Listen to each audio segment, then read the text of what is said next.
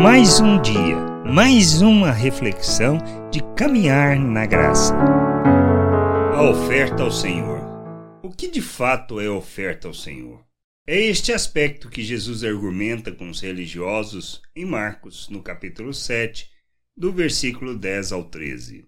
Pois Moisés disse: Honre a seu pai e a sua mãe, e quem maldisser seu pai ou sua mãe, seja punido de morte. Vocês, porém, dizem que se alguém disser a seu pai ou a sua mãe, a ajuda que você poderia receber de mim é corbã, isto é, oferta ao Senhor. Então, vocês o dispensam de fazer qualquer coisa em favor de seu pai ou da sua mãe, invalidando a palavra de Deus por meio da tradição que vocês mesmos passam de pai para filho, e fazem muitas outras coisas semelhantes.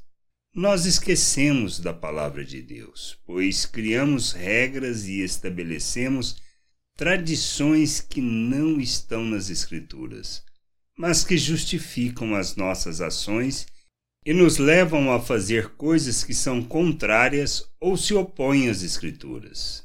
Deixamos de obedecer a mandamentos que são importantes e vivemos as nossas regras. Nos esquecemos que a verdadeira oferta, o culto que agrada a Deus, está no fato de oferecermos as nossas vidas em favor da Sua vontade, e não na nossa religiosidade, nem nas regras de serviços que atendem aos nossos interesses. Vivemos a verdadeira oferta ao Senhor quando compreendemos que não se trata das regras que criamos, mas de nos submetermos à Sua vontade como oferta que revela a Sua natureza e glorifica o Seu nome. Possamos entender e, e nos submeter à vontade de nosso Deus, expressando a mesma natureza que recebemos do Pai. Graça e paz sobre a tua vida. Amém. Você acabou de ouvir uma reflexão de caminhar na graça.